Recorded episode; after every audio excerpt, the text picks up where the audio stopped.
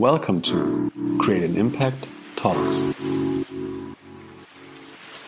the show where we meet people who create an impact for our world. We learn about their initiatives and what drives them. In dieser Folge spreche ich mit Jörg Hovest, Fotograf und Abenteurer.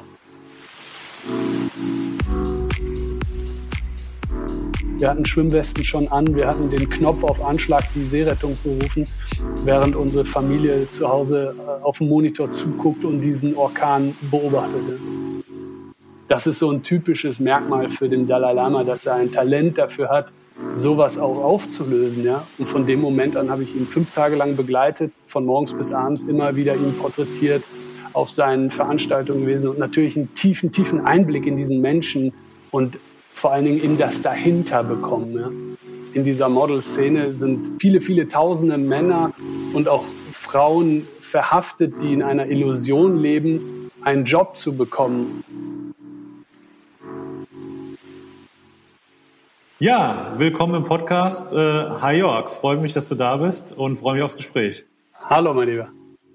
Ja, wir haben schon kurz äh, im Intro gehört, äh, eine ganz spannende Reise, ganz spannender Lebensweg ähm, ja, verschiedene Bücher verfasst. Du hast mit dem Dalai Lama ähm, Zeit verbracht, ihn, ihn begleitet, fotografiert, äh, warst mit Sea Shepherd unterwegs, hast den Atlantik überquert ähm, und bist jetzt ähm, aktiv mit dem Netzwerk äh, Heroes of the Sea. Äh, Freue mich sehr auf deine, auf deine Reise. Lass uns doch direkt ähm, reinstarten, ähm, dass wir dich einfach so ein bisschen besser kennenlernen, ähm, wie du vielleicht auch aufgewachsen bist. Also lass uns einfach chronologisch einmal durch dein Leben fliegen und ähm, dich einfach kennenlernen. Ähm, ja, wie bist du aufgewachsen? Äh, wie bist du zu dem äh, geworden, äh, zu diesem, ja, dieser spannende Lebensweg? Äh, wo hat es seinen Anfang gehabt? Ja, ähm, danke für das kleine Intro. Also wenn wir jetzt mal einen großen Zeitsprung nach hinten machen.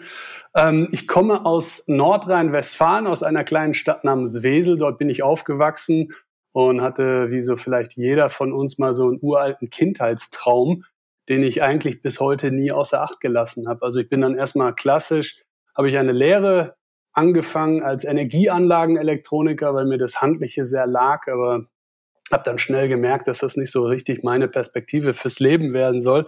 Und dann äh, kam ein Zufall tatsächlich dazwischen. Ähm, ich wurde in einem, auf einem Casting, also so ganz analog, noch lange vor Germany's Next Top Model gecastet und äh, man sagte mir, ich hätte Chancen, als Fotomodell zu arbeiten. Und tatsächlich bin ich da dann irgendwie ganz spontan reingerutscht. Damals war ich, glaube ich, wie alt war ich denn da? 17, 17, 18 und dann ähm, war erstmal alles so ein bisschen, äh, verlief meine, mein Leben erstmal komplett anders, weil ich wurde dann quasi um die Welt geschickt in den großen äh, Modemetropolen zu Hause von New York, Hongkong, Südafrika, Paris, Mailand und habe da jahrelang verbracht als äh, Model auf den Laufstegen dieser Welt. Ein Business, dem ich äh, heute nicht mehr so viel Beachtung schenke, aber es, ich muss ganz ehrlich sagen, es war eine coole Zeit, ja, als junger, heranwachsender Mann die Welt zu sehen. Ähm, hat mir Spaß gemacht, aber ich wusste, es war nicht meine Erfüllung schon damals. Was aber interessant war, um das hier mal zu erwähnen, ist, ich hatte immer schon meine Fotokamera mit dabei, weil ich auch schon als äh, kleiner Junge immer Fotos gemacht habe für die Eltern im Urlaub und so und äh, konnte in, im Zuge dieser vielen Reisen dann natürlich schon überall verschiedenste Kulturen und Welten und Städte und Menschen natürlich vor allen Dingen fotografieren. Um dann irgendwann später festzustellen, eigentlich ist ja die Fotografie meine Passion. Ähm, ob man das nicht auch irgendwie zum Beruf machen konnte. Und äh, das war so der Ansatz 2000, nee, wann war das? Noch vor der Jahrhundertwende, als ich, als ich mich entschlossen habe, dann quasi nach München zu ziehen. München war schon immer so meine Wahlheimat, weil ich immer mal raus wollte aus dem äh, grauen Ruhrgebiet am Rhein. Und dann habe ich gesagt, okay, wenn ich hier schon so ein bisschen in der Modebranche verhaftet bin, versuche ich mich mal als Modefotograf. Und äh, genau, hatte dann ein eigenes Studio hier in München und habe mir quasi dort meine Karriere als Modefotograf aufgebaut. Und äh, auch das war eine spannende Zeit, bis ich dann ungefähr 30 wurde. Wir machen jetzt große Sprünge. Und ich mich dann nochmal gefragt habe, ob das wirklich alles ist. Ja, so, also der Klassiker. Ich möchte jetzt nicht sagen, ich hatte eine Midlife-Crisis oder so, aber mit 30 habe ich mich wirklich gefragt, ob das mein absoluter Traumberuf ist. Und dann habe ich mich zurückerinnert und gesagt, eigentlich wollte ich doch ähm, ja, Abenteuerfotograf werden, wie als Kind schon damals, so ein bisschen immer in Richtung National Geographic geguckt, aber das waren so unerreichbare Ziele, sage ich mal, ja. Und dann habe ich tatsächlich dem Dalai Lama einen Brief geschrieben, ja. Hört sich Mega völlig spannend. verrückt.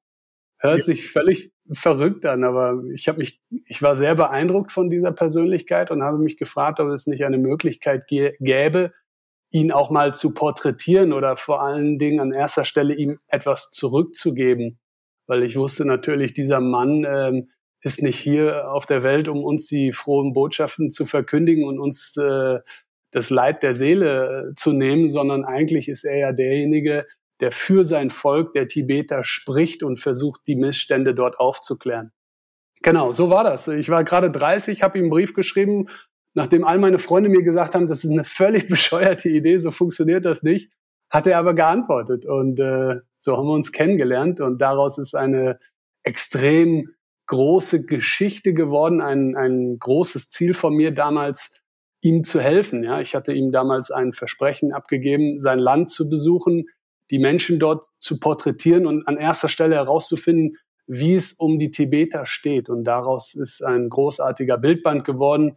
Im Zuge dessen bin ich tatsächlich dann National Geographic Fotograf geworden, also zwei Fliegen mit einer Klappe. Mein Traum wurde wahr. Und so hat sich diese Reise fortgesetzt bis heute quasi.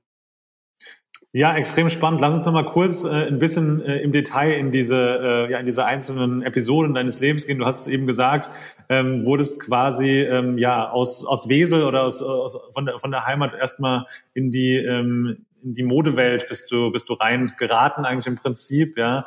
Bist dann bist dann viel gereist. Wie lange war wie lange warst du dann Model und wie lange warst du da in diesem in diesem Business unterwegs? Ja, man könnte so sagen, also das war so ein äh, fließender Übergang vom, vom Model-Dasein bis hin zum Modefotograf, was ja sehr nah beieinander liegt. Also die Kunden bleiben am Ende dieselben, man wechselt nur die Perspektive der Kamera. Mhm. Und wenn man sich das so vorstellt, ich habe, glaube ich, so ungefähr sieben Jahre aktiv auf der ganzen Welt gemodelt und dann die nächsten fünf Jahre mich direkt äh, mit einem eigenen Studio hier in München selbstständig gemacht als Fotograf, genau. Aber du hast dann ähm, komplett alle deine, deinen sonstigen Bildungsweg, das hast du alles ähm, ruhen lassen, beziehungsweise dann sein lassen und bist dann wirklich äh, Fulltime warst du als, als Model unterwegs in dieser Zeit. Absolut. Also ich habe tatsächlich nie in meinem erlernten Beruf gearbeitet und ähm, wollte das eigentlich auch nie. Das war so ein konservativ, konservativer Gedanke meiner Eltern, dass ich diese Lehre hätte machen müssen.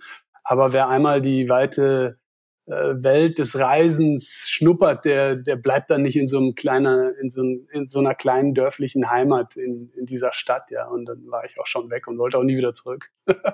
ich stelle mir das Wahnsinn vor, ja. Du bist, äh, bist äh, 17 Jahre und auf einmal ähm, in der ganzen Welt unterwegs, auch in der in diesem wahrscheinlich auch gerade damals sehr abgefahrenen Business. Kannst du da nochmal so ein bisschen irgendwie Farbe reingeben? Also was, äh, wie, wie hat das damals auf dich gewirkt? Also ich stelle mir das so vor, du, bist da, machst, machst deine Ausbildung und, und äh, dann dieses Casting und auf einmal äh, tauchst du da ein in so eine ja, totale Parallelwelt und in so dieses ja, Jet-Set-Life ja im Prinzip. Äh, wie, wie, wie hast du es erlebt?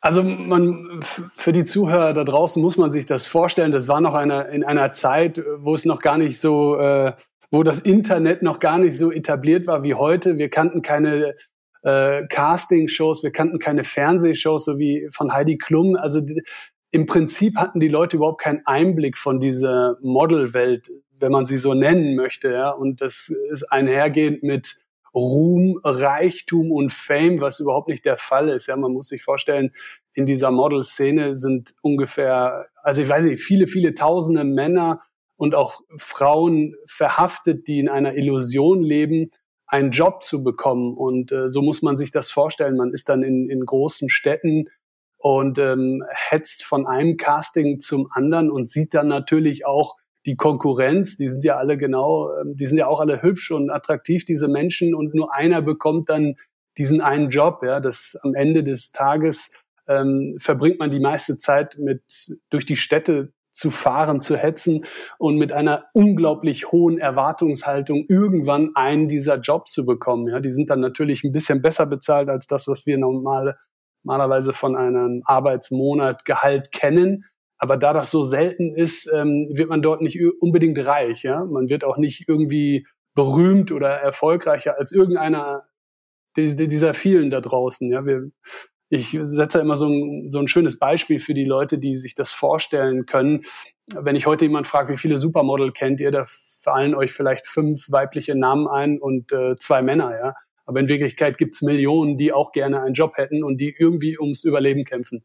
Und das ist so ein bisschen die, der eigentliche Alltag dieses Model-Daseins. Also auf gar keinen Fall ein, ein High-Life-Jet-Set-Leben, obwohl man tatsächlich auch in Saint-Tropez, in Monaco, in Paris dort verweilt, aber eigentlich als ja, Couch Potato wie ein Student, der irgendwie schaut, dass er jeden Tag äh, Nudeln mit Ketchup kriegt, um zu überleben. Ne? So muss man sich ein bisschen vorstellen. Nichtsdestotrotz ist es natürlich eine unglaublich aufregende Zeit. Ja, man man ist vermeintlich in diesem in diesem elitären Business unterwegs, aber selbst ist man einfach nur ein angehender Erwachsener, der versucht, irgendwie ein paar Kröten zusammenkriegen zu kriegen, um wieder irgendwie einen neuen Job zu bekommen. Also völlig enttäuschend eigentlich, möchte ich so sagen. Hm.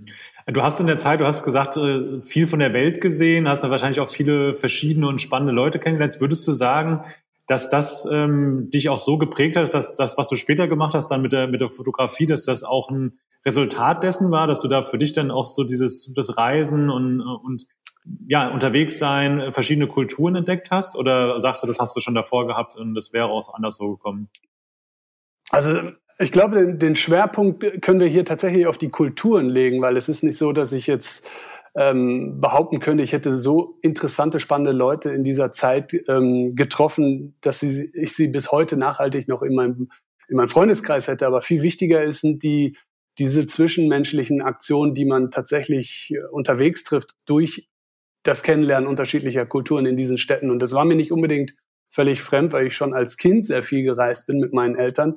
Also ich hatte nie Probleme damit, auch äh, anderssprachigen Länder viele, viele Monate zu bleiben. Ja, als Fotomodell muss man sich vorstellen, äh, ist man nicht eine Woche in einer Stadt oder in einem Land, sondern man bleibt durchaus drei bis sechs Monate an einem Ort, um erstmal den Markt abzuchecken und sich dort zu etablieren. Ja, das heißt, fremde Kulturen und die anderen Länder, die vielen Länder, das war natürlich sehr, sehr aufregend für mich. Aber viel wichtiger dabei ist zu erwähnen, dass ich dieses kleine Gerät immer bei mir hatte. Ich wusste damals nicht, dass das eigentlich die Lösung meiner, meiner Wünsche sein würde, aber dass ich die Kamera immer bei hatte, hat sich im Nachhinein da, dahingehend herausgestellt, dass das meine Findung meines Berufes ist, mit äh, langem Anlauf, Anlauf sage ich mal. Hm. Welchen Anteil würdest du sagen, haben deine Eltern, du hast jetzt eben gesagt, ihr seid davor auch schon viel gereist, also ähm, hast da schon irgendwie fotografiert, welchen Anteil haben da deine Eltern an, äh, an, an deinem Lebensweg dann auch später, würd, würdest du sagen? Auch, auch äh, dieses, also, dieses große Interesse und dann auch später Abenteurer zu werden, ist das da veranlagt in der Familie oder? Das Abenteuer nicht, aber das Reisen auf jeden Fall. Also meine Eltern sind sehr reiselustige Menschen, aber eher so im, im konventionellen äh, Bereich, äh, wenn man jetzt so an so typische Ziele denkt, die man mit Jugendlichen äh, macht. Ja, so dann fahren wir mal nach Ägypten, schauen uns die Pyramiden an. Also solche Ziele. Ich kannte das alles und das hat mir immer sehr gut gefallen. Insofern hat das schon, hat mich das sehr geprägt. Aber ich wollte einen viel tieferen Einblick haben in die Länder. Ja. Ich wollte länger dort bleiben. Ich wollte kein Pauschaltourist sein, der im Hotel lebt, sondern ich wollte wirklich eintauchen in diese Kulturen, in diese fremden Länder. Und das habe ich dann äh, später sehr, sehr oft gemacht. Cool. Dann, äh, ja, hast du die, hast du gesagt, du hast die Seiten gewechselt, du bist vom, vom Model zum Modefotograf geworden. Wie, nochmal konkret, ist es dazu gekommen? Äh, war das ein Prozess oder ist dann einfach, ist irgendwann mal ein äh, Fotograf krank geworden und hast du gesagt, hier, ich kann das machen oder wie, äh, wie kann man das sich vorstellen? Ja, gute Frage. Im Prinzip ist man als Model äh, ja auch in gewissen Maßen stiller Beobachter seines Umfeldes. Ja, das heißt, wenn man wirklich Ambitionen dazu hat, selbst zu fotografieren, ist das absolut die beste Schule. Ja, man, man sieht ja quasi das, was die Fotografen mit einem machen, wie sie das Licht inszenieren, wie das ganze Business drumherum läuft. Das, das sieht quasi das Model den ganzen Tag ähm, sich mit an und äh, es liegt dann an jedem eigenen, eigen, jedem selbst, ob er das kopiert, im Anführungsstrichen. Ähm, ist allerdings dabei nicht äh, zu unterschätzen, dass man natürlich auf jeden Fall seine eigene Signatur, sein, sein Talent dort mit einbringen muss. In meinem Fall war das so, dass ich unzähligen, unzähligen hunderten Fotografen jahrelang über die Schulter schauen konnte, um mich dann irgendwann zu fragen, hey, eigentlich kann ich das doch auch selbst. Ja? Ich habe mir auch immer viele Notizen gemacht, die ganzen Aufbauten aufgeschrieben und dann habe ich tatsächlich auch mal ein, zwei Jahre immer wieder Fotografen, verschiedenen Fotografen assistiert. Ja, also das Model geht quasi hin zum Fotografen und sagt, hör mal zu, du brauchst mich nicht bezahlen, ich penne bei dir auf der Couch im Studio, ich mache Kaffee, ich mache hier alles, aber ich möchte von dir lernen. So bin ich durch Mailand und durch New York getängelt und habe dort bei Fotografen quasi hausiert, um einfach zu lernen und zuzuhören. Und äh, ja, dann bin ich irgendwann nach München gekommen und habe mir gesagt, Jetzt äh, sage ich all meinen Kunden, ich bin nicht mehr das Model oder ich habe, ich glaube, ich habe gesagt, ich bin noch das Model, aber ich könnte auch fotografieren. Und ähm, das wird sehr verhasst in diesem Business. Also muss man sich vorstellen, das ist ja der Horror für alle. Ja.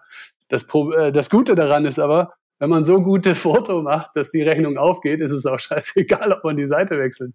Und das war in meinem Fall äh, sehr einfach. Ja, ich habe dann schnell für große Kunden große Frauenmagazine fotografiert. Ich habe auch für die Vogue fotografiert und das ging dann sehr schnell. Und ähm, im Zuge dessen habe ich dann natürlich keine Modeljobs mehr bekommen, weil die wollten nichts mehr von mir wissen. Ne? Okay. Aber das war okay für mich. Ähm, musstest du dir dann äh, da im Prinzip nochmal so eine ganz eigene Base irgendwie aufbauen? Weil ich stelle mir jetzt vor, natürlich klar, du hattest dann Kontakte irgendwie ähm, über die äh, über die Zeit, aber äh, wahrscheinlich sind das jetzt nicht unbedingt dann die, die gleichen Personen, die dann äh, darüber entscheiden, ob du jetzt beim nächsten Shooting der Fotograf bist. Wie, äh, wie war das? Also war das dann für dich dann wirklich nochmal ein kompletter Neuanfang oder sagst du, das ist dann äh, im Prinzip so ineinander übergegangen?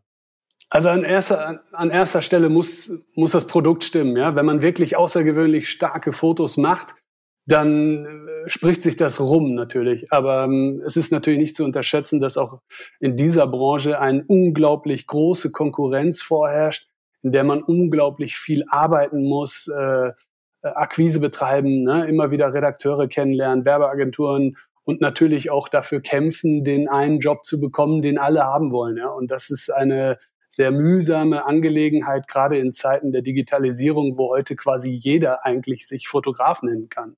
Also ich habe dann schnell festgestellt, dass man nicht mehr so richtig den, den Alleinstellungsmerkmal ausbauen, ausbauen kann, der einen prägt, weil im Prinzip ist das Business kopierbar. Ja? Entweder man, man ist selbst die Marke, aber das Produkt hinter der Person ist leicht zu ersetzen. Und das hat mich dann irgendwann sehr, sehr gestört. Ja. Hm. Vielleicht nur, um den Zuhörern noch ein, äh, ein bisschen so einen zeitlichen Rahmen zu geben. In welchem Jahr war das ungefähr, als du anfingst? 2010, ja. Also das war jetzt das Ende quasi 2010, 2011, sowas, wo ich gesagt habe, irgendwie passt mir das alles hier nicht mehr. Ich, ich muss mich nochmal neu erfinden zum dritten Mal in, diesem, in dieser Zeitperiode. Und äh, genau, da kam dann irgendwann der Brief an den Dalai Lama. Okay, und gestartet als äh, Modefotograf bist du dann? Wow, das war wahrscheinlich sowas um die 2006, 2007. Ja. Mhm, okay, alles klar. Vielleicht äh, zu, zu diesem Komplex ist auch da, da, davor letzte Frage. Hattest du ähm, schon also dieses Ziel während der äh, während deiner Modelzeit? Also du hast ja gesagt, du hast die Kamera immer dabei gehabt. Das war dir äh, war für dich ständiger Begleiter. Das heißt, du hattest äh, das hat schon für dich eine Rolle gespielt. Dir war schon klar, okay, irgendwann möchte ich auch hinter die Kamera, das ist meine Leidenschaft. War dir das da schon so klar, also dass das wirklich dein Ding ist, äh, Fotograf zu werden? Also eigentlich nicht. Es war mir nicht klar. Zum einen war ich natürlich äh, primär im, im Modebusiness immer noch verhaftet und habe mir vorstellen müssen, wie man in dieser Branche Geld verdient. Ja, dass, dass aber die Welt um mich herum eigentlich das ist, was mich am meisten interessiert, in denen ich keine Models fotografiere, sondern keine Ahnung, die Stadt, in der ich bin oder so. Das habe ich damals noch nicht erkannt als ein Business, das sich, dass man auch quasi nachverfolgen könnte und sagen könnte, okay, das ist der Anfang von einem, ich, ich nenne es jetzt einfach mal Natur-Landschaftsfotograf etc. Ja, aber dass das auch irgendwo damit zusammenhängt, dass ein National Geographic Fotograf am Ende nichts anderes macht als das, das wurde mir erst sehr spät klar, weil ich ja eigentlich nur die Modebranche kannte. Und dafür brauchte ich dann nochmal fünf, sechs Jahre, um das zu checken. Okay, dann sind wir jetzt im Jahr 2010. Ähm, du schreibst einen Brief an den Dalai Lama und ähm, er antwortet tatsächlich. Äh, vielleicht nochmal kurz auf den Prozess. Also äh, davor, wie kam das? Du hast äh, die Schnauze voll vom, vom Modebusiness, vom, von Modefotografie und hast diesen Entschluss gefasst. Und ähm, ja, gib uns da nochmal. Äh, genau so. Du hast es sehr gut beschrieben. Also ich, ich war ungefähr 30 und ähm, angehender ähm, Vater. Ich war verheiratet oder bin heute noch verheiratet, ganz glücklich mit meiner Frau, eine Familie gegründet. Man wird sesshaft. Das alles muss so ein bisschen bodenständiger werden.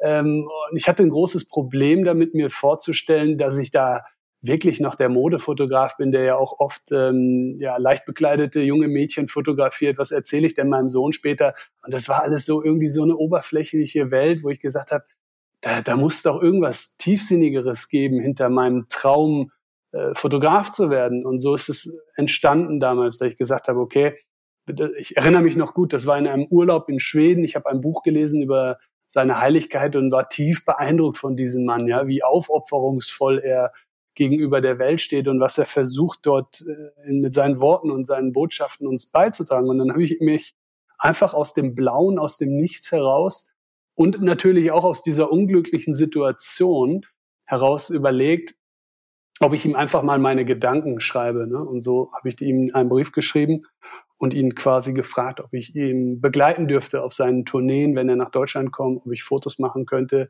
und dass ich vorhab, ihm zu helfen. Ja. Und er fand das wohl so charmant, äh, hat mir gesagt, ich hätte das Herz am richtigen Fleck.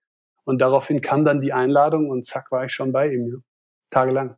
Das ist ja also spannend. Wie, wie, wie läuft das? Ich meine, ist das jetzt, äh, findet man da die, äh, die Postadresse einfach äh, beim Googlen oder wie bist du da die, wie bist du dazu gekommen? Großartig. Das ist die meistgestellte Frage, die ich gehört habe. Also ganz so einfach ist das nicht. Man muss sich vorstellen, der Dalai Lama selbst, der hat keine E-Mail-Adresse und äh, der wird auch keine E-Mails beantworten, ja. Aber er hat immer so eine, eine Art Entourage um sich herum.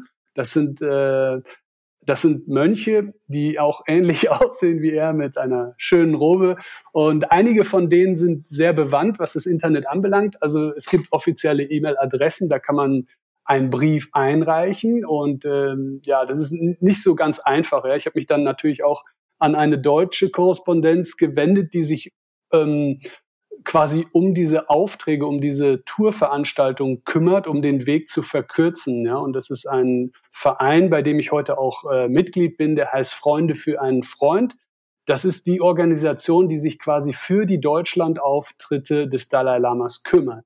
Und ich wusste, über den Weg komme ich schneller daran und ähm, so hat das dann einfach funktioniert. Ne? Ich habe die kontaktiert, dann wurde es weitergereicht und ähm, zack, kam die Antwort.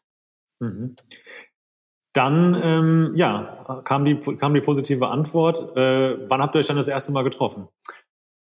Boah, das genaue Datum weiß ich jetzt gar nicht. Das war 2010, Ende 2010, glaube ich, genau in Wiesbaden. Und ähm, das war total spannend, weil ich habe natürlich die Gelegenheit genutzt, um auch meinen Sohn und meine Frau mitzubringen. Jetzt sehe ich gerade, 2011 war das, nicht 2010. Und das war ein ganz bewegender Moment. Man muss sich vorstellen, man ist natürlich total nervös und aufgeregt. Und ähm, als wir ihn dann zum ersten Mal trafen, erinnere ich mich gut daran, dass, dass unser Sohn, der war damals ein Jahr alt, äh, der saß noch im Kinderwagen mit Schnuller im Mund und wir hatten einfach nur Schiss, dass er anfängt zu schreien und die Situation zerstört. Und äh, wenn man dann so da quasi steht vor seiner Heiligkeit und er rauskommt, sind natürlich auch ranghohe Politiker mit im Raum, äh, Diplomaten und wer ihm da alles die Hand shaken will.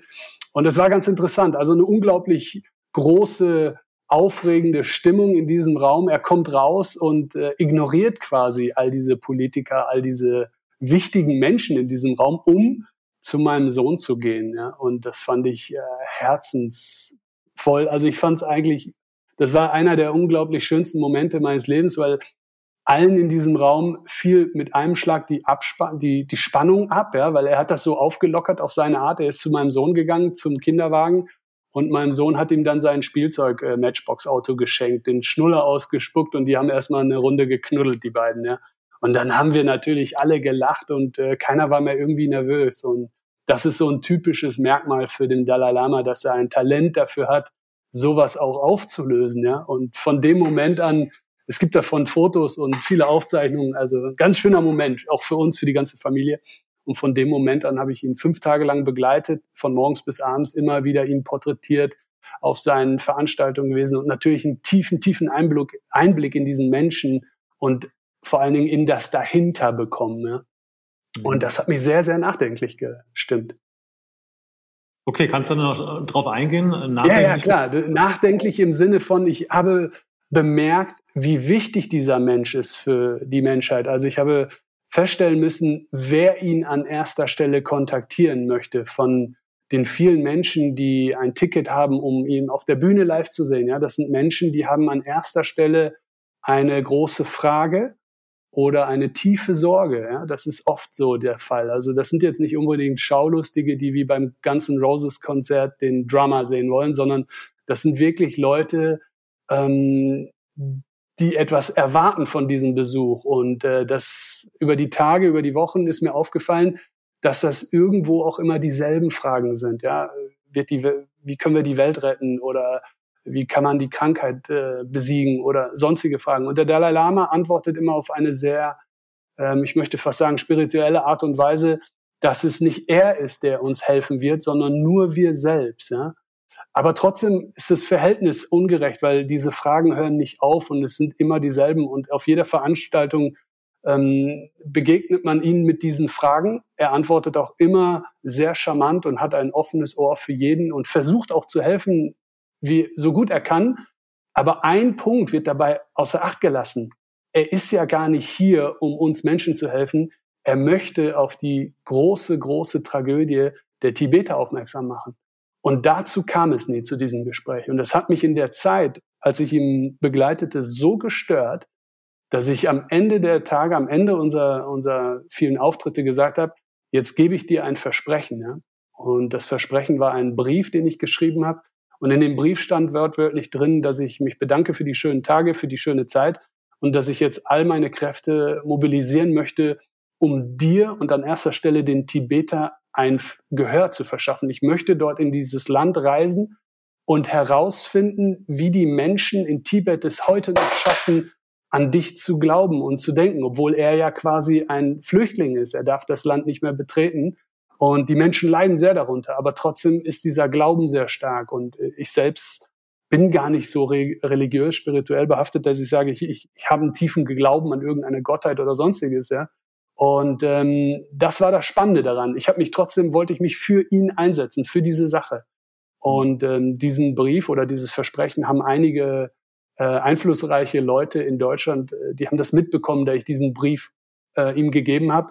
Und ähm, daraufhin habe ich diese Menschen auch um Hilfe gebeten. Ja. Ich habe gesagt, okay, ich habe jetzt ein unglaublich großes Versprechen in die Welt gesetzt. Ihr müsst mir helfen, damit ich das ähm, quasi auch erfüllen kann. Und das, das ist ja ein Metier, ein, ein, ein, eine Aktion, die man davor hat, die weit davon entfernt ist von seiner eigenen Expertise als Modefotograf oder als Model. Ja, die Leute haben ja gedacht, ich bin bescheuert. Was hat denn der davor? Und das mhm. war quasi meine, mein Anfang einer großen Reise bis hin zu National Geographic und bis heute zum äh, Buchautor, Bestseller etc. Mhm. Spannend. Lass uns da gleich nochmal reingehen. Vielleicht nochmal kurz auf die Person, ähm, ja, Dalai Lama. Ähm, tatsächlich habe ich auch mal ein, ein, Interview mit ihm. Ich bin äh, vor der Zeit äh, bei Gutback äh, Kameramann gewesen, hatte mit ihm ein ah, ja. Interview. Ich habe eine ähnliche, also er hat ja eine, eine, diese Aura eine, natürlich umgeben. Du hast diese Entourage be, be, ähm, beschrieben. Ähm, aber diese, diese Aura, die dieser Mann hat, was macht, was macht das für dich aus? Also wie, wie würdest du ihn be beschreiben? Was hast du vielleicht von ihm gelernt, auch in, in, in dieser Zeit ähm, mit ihm? Ähm, es ist ja ne, dieses, äh, dieses sehr in sich ruhende, bei sich sein, seiende, ähm, spirituelle. Wie, wie würdest du es in deinen Worten beschreiben? Ähm, das ist eine sehr schöne Frage und die beantworte ich dir sehr gerne. Seine Aura ist gar nicht vorhanden. Es ist unsere Projektion auf ihn. Das, was ihm am allerwichtigsten ist, wenn man ihn kennenlernt, wenn man im 1 zu 1 Gespräch mit ihm ist, ist, dass er nicht möchte, dass man ihn anders behandelt als irgendeinen anderen Mensch. Das heißt, er durchbricht diese große erwartungshaltende Aura, die wir auf ihn projizieren und bringt einen runter in einen Zustand, der es zulässt, mit einem Menschen so zu sprechen wie zum Beispiel mit einem kleinen Kind. Ja, also er macht unglaublich gerne Witze, man lacht unglaublich, er hat ein feines Gespür sogar für Sarkasmus und Ironie, was ich festgestellt habe. Und wenn man das einmal hat mit ihm, ja, dann ist man ganz, ganz nah verbunden mit ihm und hat eine unglaublich schöne Zeit. Eigentlich was ganz Normales, was man mit guten Freunden zu schätzen weiß. Aber das ist sein Hauptziel, das zu versuchen, mit jedem Menschen äh, zu erreichen, weil das ist nun mal so bei so Berühmtheiten, dass man sich sehr gerne verstellt ihm gegenüber. Und das merkt er sofort. Ja? Wenn, wenn sich jemand verstellt in seiner Gegenwart, dann hat er wenig Worte über für diese Menschen. Also er ist sehr wahrhaftig ehrlich und äh, das umschreibt die Aura am, am allerbesten. Und ansonsten äh, müsste man sich einfach mal so ein paar Aufzeichnungen von ihm angucken. Man man merkte ihm das an, dass in ihm auch so ein, so ein kleiner Schelm steckt, ja, so ältere Menschen, die dann oft so lustig werden und äh, das ist er ja. In Wirklichkeit hat man das Gefühl, er ist sehr kindlich in seiner Art, obwohl er sehr sehr ernste Themen anspricht und das mag ich ganz besonders an ihm, dass er immer noch diesen Humor sich beibehält und äh, ja Leute zum Lachen bringt. Okay, das heißt, ihr hattet, äh, hattet diese gemeinsame Deutschlandreise, du hast ihn dort äh, porträtiert, äh, porträtiert hast äh, mehrere Gespräche auch mit ihm gehabt und hast dann äh, ein, ein großes Versprechen, äh, wie du eben gesagt hast, in die Welt gesetzt. Wie ging das dann weiter? Also ähm, du hast eben schon gesagt, äh, du hast Hilfe gebraucht von, von wichtigen Menschen, ähm, aber diese Reise hat dann stattgefunden. So äh, hat sich da eben schon angehört. Genau. Ja, ja also mit, mit äh, kleiner Zeitverzögerung. Als erstes muss man sich vorstellen, ich hatte überhaupt keine Idee davon, was ich ihm da versprochen habe. Ja, wie äh, nach diesem Brief musste ich mich erstmal informieren, wie komme ich überhaupt nach China, äh, nach Tibet und dann, um dann zu erfahren, dass das gar nicht geht, dass das verboten ist, dass man da gar nicht fotografieren darf, dass man auf gar keinen Fall irgendjemand in Tibet erzählen sollte, dass man den Dalai Lama persönlich kennt. Ja, das würde die Einreise extrem verschweren, äh, ähm, verzögern, nicht verzögern, aber unmöglich machen. Ja, und all diese Sachen wurden mir dann erst bewusst, um dann auch festzustellen, umso mehr ich mich reinhänge und reinknie in dieses Thema, umso weniger kann ich arbeiten als äh, Fotograf und auch Geld verdienen, für die Familie sorgen, ja, etc. Aber dieses Versprechen war so groß und hat so viel Zeit geraubt. Ich war quasi wie besessen davon, dieses Versprechen auch einzuhalten. Und dann verging ungefähr erstmal ein Jahr, in dem ich nur recherchieren musste, nur trainieren musste auch. Ich war noch nie vorher im Himalaya, ich kannte nur die Alpen. Also ich war überhaupt nicht tauglich, um in dieser Höhe zu existieren, um, um dann zu erfahren, dass ich unglaublich viel Geld brauche, um so eine gewaltige Expedition alleine zu stemmen. Und aber das Geld hatte ich nicht. Und dann bin ich natürlich von Anfang an, also wie man es kennt, in der Kaltakquise habe ich angefangen, Leuten Konzepte zu schreiben, denen von meiner Mission zu erzählen die völlig aus der Luft gegriffen war. Ja, da kommt ein ehemaliges Model, der sagt, ich, ich mache jetzt die größte Reise in Tibet für den Dalai Lama. Also äh, war schwer, Kooperationspartner zu finden. Aber irgendwie habe ich es am Ende dann doch geschafft, die paar Leute zusammenzubekommen, die mir diese Reise finanziert haben. Und dann äh, ein Jahr später ungefähr ging es auch schon los. Und dann war ich erstmal komplett weg vom Fenster. Ne? 100 Tage ohne Kontakt zur Außenwelt in Tibet gefangen, um dort sehr, sehr tief einen großen, tiefen Einblick in dieses Land zu bekommen.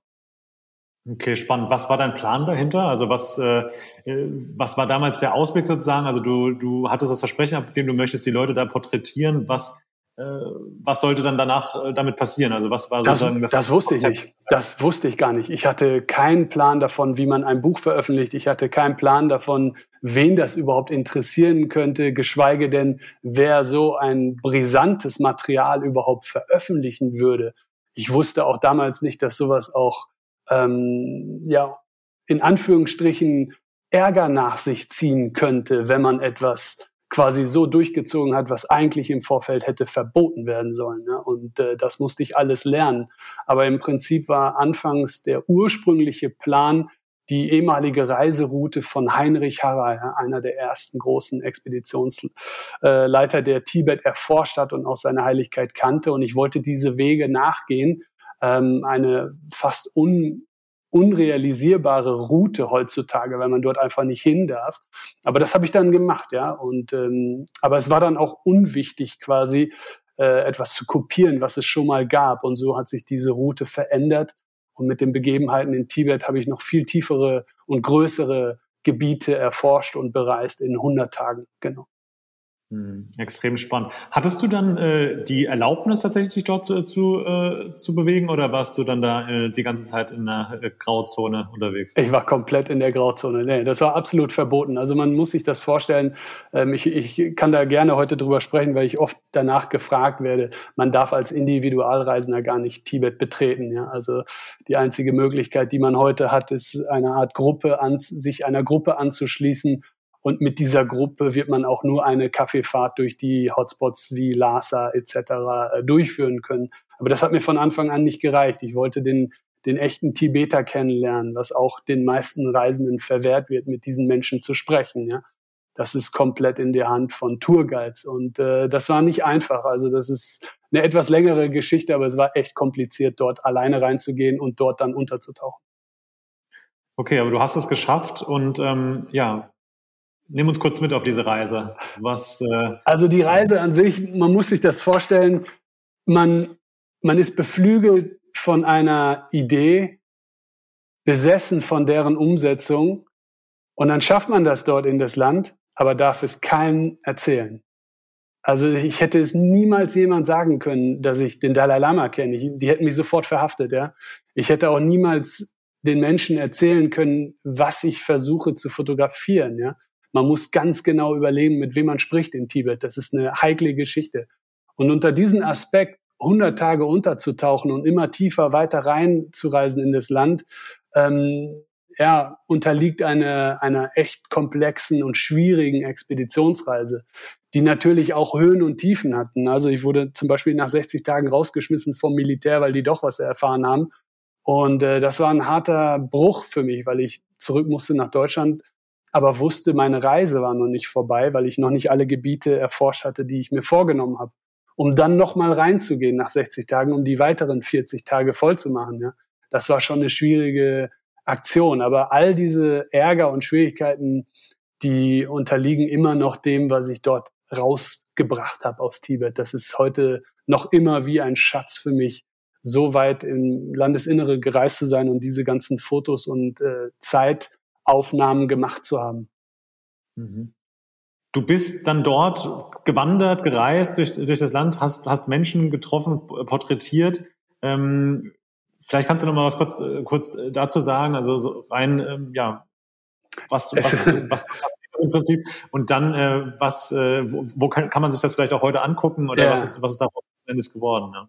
Also es gibt, es gibt unglaublich viele schöne Orte in Tibet, die ich alle aufzählen könnte, vom Potala Palast bis zum Mount Kailash und die heiligen Seen und was es da alles gibt. Ja, aber äh, wichtiger war es für mich, den, den wahren Tibeter kennenzulernen. Ja, das heißt, man darf diese Menschen nicht kontaktieren und das ist das Schwierige, weil ich hatte eine Mission, die ich für den Dalai Lama machen, durchziehen wollte und das, die unterlag den Menschen zu treffen, mit ihnen zu kommunizieren, um herauszufinden, ob sie noch an den Dalai Lama glauben, an dieses alte System, ja, an dieses alte ursprüngliche Tibet, ob sie daran noch glauben oder ob sie schon so unterwandert worden sind von der Volksrepublik, dass sie aufgeben.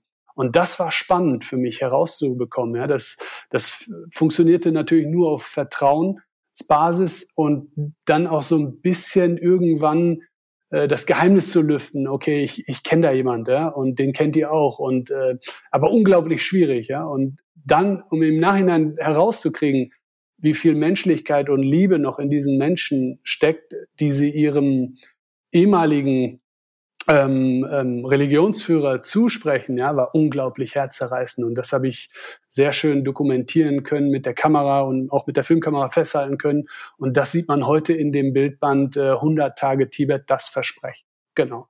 Das Buch wurde 2013 zum Bestseller in Deutschland und auch das Jahr darauf ist, glaube ich, in der sechsten Ausgabe heute. Und ähm, ja, du merkst, äh, es ist jetzt viele, viele Jahre später. Wir reden immer noch drüber. Das Thema ist immer noch brisant und vor allen Dingen sehr, sehr wichtig, dass man das nicht außer Acht lässt, was dort passiert. Ja. Und ähm, genau. Das heißt nochmal ganz kurz, wie ist die, die Situation der Menschen jetzt vor Ort? Also das heißt, ähm, der Glauben wird dort eigentlich im Prinzip unterdrückt. Es ist äh, ja gibt einen Polizeistaat im, im Prinzip dort, ähm, wo äh, man sich nur bedingt ja frei dazu äußern darf, beziehungsweise sich nicht dazu, dazu äußern darf ähm, zum, zum Dalai Lama, äh, zum Glauben. Ähm, vielleicht für die, ähm, die einfach draußen nicht genau wissen, wie die Situation dort ist, ähm, dass wir da nochmal kurz drauf eingehen. Ja. Ähm, das wäre, ähm, glaube ich, noch spannend. Genau, also Tibet ist ähnlich wie in China ein absoluter Überwachungsstaat geworden. Und man muss sich das vorstellen von der Popularität, von der Population der Tibeter ähm, gibt es heute genauso viele eingewanderte Chinesen, die dort oben versuchen, Business zu machen. Das heißt, die Chinesen spielen dort einfach auf Zeit. Die, äh, die Menschen werden sich zwangsläufig vermischen, Tibeter, Chinesen, und somit wird diese Kultur über die Jahre unterwandert, bis es irgendwann nur noch Fragmente dessen einer ehemaligen Kultur dort gibt. Aber die wird mit aller Härte versucht, Platz zu, äh, ähm, Platz zu machen heute. Ja. Der Tibeter selbst darf nicht das Wort Dalai Lama in den Mund nehmen. Er darf nicht seine eigene Landesflagge zeigen, hissen, geschweige denn besitzen. Ja, er darf sich nicht äußern im, im werden äh, Registron in, in, in sämtlichen Arten und Weisen seiner, seiner Religionsausführung äh, in den Weg geworfen. Und das sind alles ganz schlimme Dinge, ja. Und die Menschen dort sind so friedlich und warmherzig, dass sie niemals dagegen protestieren würden. Man hat es nur ganz selten, dass Leute komplett äh, auf die Barrikaden gehen und sich in tragischer Weise anzünden, wie wir es manchmal in westlichen Medien sehen. Aber im Grunde dieser Gesellschaft versuchen die Menschen ganz ruhig zu bleiben. Ja, das ist auch Teil des Buddhismus. Ja, und das wird tatsächlich diesem Volk irgendwann zu verhäng zum Verhängnis, weil es sie dann einfach nicht mehr gibt. Und dafür appelliert der Dalai Lama in unserer Welt ganz lautstark. Und ich fand immer, das wird zu wenig gehört. Hm. So muss man sich vorstellen. Ich habe die Tage ähm, ja vernommen, dass ähm, ich glaube sogar, dass es äh, vom Dalai Lama selbst äh, stammt, äh, er vielleicht der letzte äh, Dalai Lama sein wird. Ähm, hast du das auch wahrgenommen oder wie, wie bewertest du das? Ja, das stimmt nicht ganz. Das hat die Presse, glaube ich, falsch äh, aufgeschnappt. Also es wird immer ein Dalai Lama geben. Was wir nur nicht unterschätzen dürfen, ist, dass es der nachfolgende Dalai Lama nicht zwangsläufig im Anschluss folgen muss. Das heißt, wenn die Situation, die politische Situation es gar nicht zulässt, dass die Tibeter einen Dalai Lama wählen dürfen, dann bleibt das einfach mal aus. Und das kann äh, Jahre dauern, aber das ist nicht wichtig für dieses Volk. Ja? Die Chinesen versuchen selbst einen äh, Dalai Lama zu platzieren auf ihre Art und Weise. Der wird aber niemals anerkannt. Ja? Das heißt, wenn der jetzige Dalai Lama abtritt oder nicht mehr da sein wird, dann kann durchaus eine Lücke entstehen von ein paar Jahren, aber das ist völlig legitim für das Volk. Mhm. Was äh, würdest du sagen, dass du selbst ähm, buddhistisch in einer gewissen Art und Weise bist oder welchen, welche Rolle spielt für dich dieser, dieser Glaube oder auch diese, es ist ja eigentlich auch ein bisschen auch eine Lebensausrichtung und Lebenshaltung. Inwieweit hat sich das geprägt oder wie, wie wichtig ist es für dich? Also du, du triffst es auf den Punkt, wenn du sagst Lebensausrichtung, ja. Also ich bin kein Buddhist geworden oder habe irgendeine andere Religion angenommen oder verherrlicht oder sonstiges. Aber ich glaube, inspeziell im Buddhismus kann man sehr viel lernen und äh, auf sich selbst projiziert sein Leben verbessern, ja, weil es einfach frei von diesen äh, klassischen Konflikten ist, die wir aus anderen Religionen kennen. Und das, das mag ich sehr, aber ich habe mich deswegen äh, in keinster Weise jetzt zum Buddhist erklären wollen oder sonstiges. Aber durchaus gefällt mir diese Art der Religion sehr gut. Aber da denke ich auch, sollte jeder dabei bleiben, was ihm am geläufigsten ist und einfach nur lernen von den anderen, die es vielleicht ein bisschen besser machen in speziell was den Frieden anbelangt. Ja. Ja, auf jeden Fall, ähm, ja, war das ja eine mehr als schicksalhafte äh, Begegnung für dich, dann auch jetzt rückblickend betrachtet. Dein, dein Leben hat sich dadurch verändert. Du hast es gesagt, du, äh, dieser Bildband kam raus ähm, mit, mit viel Aufmerksamkeit. Äh, du hast, äh, du wurdest dadurch dann äh, National Ge Geographic äh, Fotograf. Was, äh, wie, wie sah dein Leben danach aus? Oder wie, welche Auswirkungen hatte das dann so für dich? Also und äh, was waren dann deine nächsten, äh, deine nächsten Steps im Prinzip? Ja, das, wie man schön sagt, das Leben ist wie eine Welle, ne? immer auf und ab. Also nachdem ich nach dieser unglaublich schwierigen Reise ein, ein wirklich ein, ein Karrieresprung hingelegt habe und die ganze Aufmerksamkeit auf mich lag und auf diesem Projekt, äh, was ich sehr genossen hatte, dann auch im Zuge dessen in Kontakt mit den öffentlichen Medien zu kommen, dass ich eingeladen wurde in Fernsehshows etc., Interviews, das hat mir ja sehr gut gefallen, bis ich dann die, die zum ersten Mal die Frage gehört habe, ja, Herr, äh, Herr Hovis, was kommt denn als nächstes? Ja, und da wusste ich, ach du Scheiße, ja. Jetzt ist die Messlatte aber sehr hochgelegt. Wie kann man das denn nochmal toppen? Ja, wie, wie, wie soll ich mich denn dreimal selbst erfinden, um so eine Geschichte nochmal besser zu machen? Aber das unterliegt ähm, dem Laufe der Natur. Die Menschen wollen eine Fortsetzung, die wollen sehen, wie es weitergeht. Und ähm, da musste ich kreativ werden. Ja? Und dann habe ich mir tatsächlich ähm, das nächste Projekt ausgedacht und dann auch bemerkt, dass im Laufe einer fortsetzenden Chronologie das genau mein Berufswunsch ist. Ja, ich werde weiter mich um Kulturen kümmern, weiter Länder bereisen, um daraus einen weiteren Bildband zu machen, um genau das zu spielen, was ich so mochte in dieser Zeit. Mhm. Und was, was war dann dein nächstes Projekt? Das nächste zweite Projekt war dann der Amazonas Regenwald. Ja. Also ich war hier dem zugewandelt schon sehr stark im, im, im Umweltschutz, im, im, in der Klimadebatte. Mich hat das sehr lange und tief aufgeregt, dass dort viel zu wenig gemacht wurde und, und dort oft weggeschaut wurde, obwohl das ein Thema ist, was wir schon teilweise aus den 80er und 90er Jahren kennen. Ja. Und ähm, das hat mich so sehr gestört, dass ich gesagt habe, auch ich wollte an dieser Stelle meinen Beitrag leisten, um einen viel tieferen Einblick in die Problematik zu zeigen, wie es dort vor Ort aussieht sieht und was wir drohen zu verlieren, wenn wir dort weitermachen wie gehabt mit all dem Sojaanbau, mit der Massentierhaltung, mit der Abholzung des Regenwalds etc. Und das war dann quasi die zweite große Aufgabe für mich, dieses zweite Buchprojekt ins Leben zu rufen. 100 Tage Amazonas. Ja. Mhm. Spannend. Dann ähm, kommen wir vielleicht äh, so langsam zu einem ähm, ja extrem ja spannenden, also glaube ich eher abenteuerbehafteten äh, äh, äh, abenteuerbehafteten Aktion, die du gemacht hast. Äh, du bist äh, über den Atlantik gerudert. Ähm, das war dann et etwas später, aber natürlich, ähm, ja, also Wahnsinn. Ja, also ich äh, habe natürlich auch dazu was angeguckt und ähm, dieses Ruderboot mir angeguckt, also wirklich in einem ja, doch relativ kleinen äh, Boot über den Atlantik rüber zu gehen. Ähm, wie kam es dazu? Was, äh, was hat, hat dich dazu bewogen? Jetzt, jetzt muss ich dich kurz äh, unterbrechen. Du machst einen riesen äh, Zeitsprung. Ähm, weil äh, ich glaube, es ist wahnsinnig interessant, auch mal zu erwähnen, dass nicht immer alles so gut läuft, wie man sich das vorstellt. Also ich komme nochmal zurück auf das zweite Projekt, das Amazonas-Projekt, in dem ich mindestens genauso viel Elan und Herzblut gelegt habe wie in das Tibet-Projekt, um dann mhm. zu bemerken, dass das nicht funktioniert hat. Ja? Also Projekt Amazonas, Projekt 2 war der absolute Reinfall. Ja? Also ich hatte die Messlatte hochgehalten das Buch ist meiner Meinung nach sensationell mit seinen Geschichten, mit seinen Bildern, mit seinen Menschen, mit der Kultur, mit der Dramatik der Probleme etc. Aber es war nicht die richtige Zeit. Wir befanden uns schon damals in einem, in einem Interessenswandel, dass die Leute den Regenwald sehr, sehr äh, nicht beiseite geschoben haben, aber andere, andere Themen waren Omnipräsenz und das waren damals schon die Ozeane. Ja?